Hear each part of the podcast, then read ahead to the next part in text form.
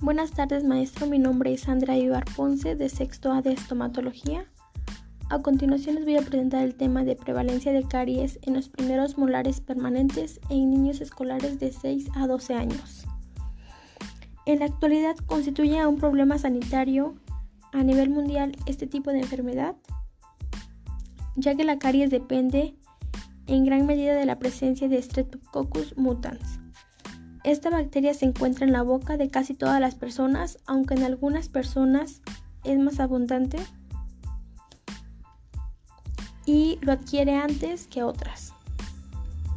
La pérdida principal la constituyen los primeros molares permanentes, siendo esto unos órganos dentales que se acompañan a, la dentición primaria en la boca de un niño. La caries dental es la destrucción del esmalte dental. La capa dura externa de los dientes puede ser un problema para toda la sociedad.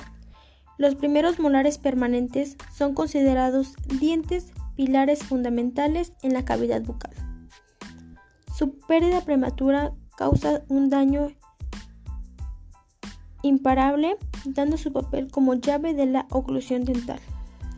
Como objetivo de esta, de esta investigación, el general es determinar la prevalencia en niños de 6 a 12 años. Los específicos es determinar la prevalencia de caries en los primeros molares permanentes en una población escolar.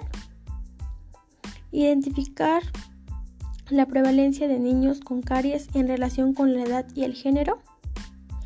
Y especificar las medidas preventivas de la caries dental en niños escolares.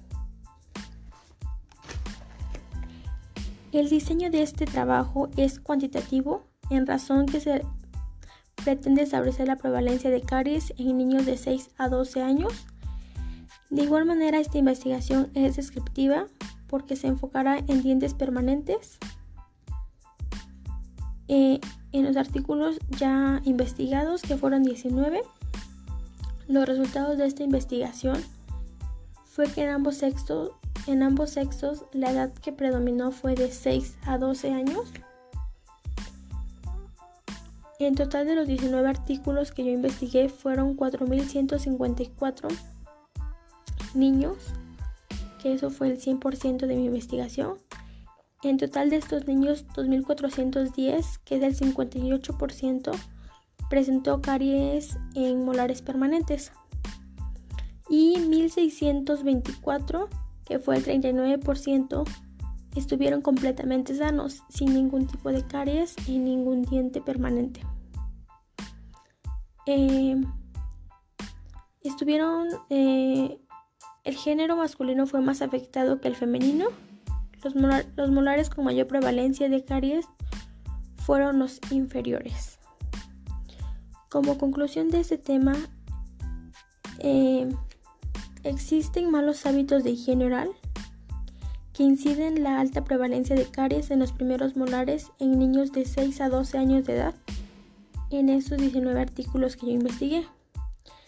Si la detección de la caries es detectada al inicio del proceso de la enfermedad, se podrá hacer tratamiento preventivo y así obtener una prevalencia de caries mínima. Gracias.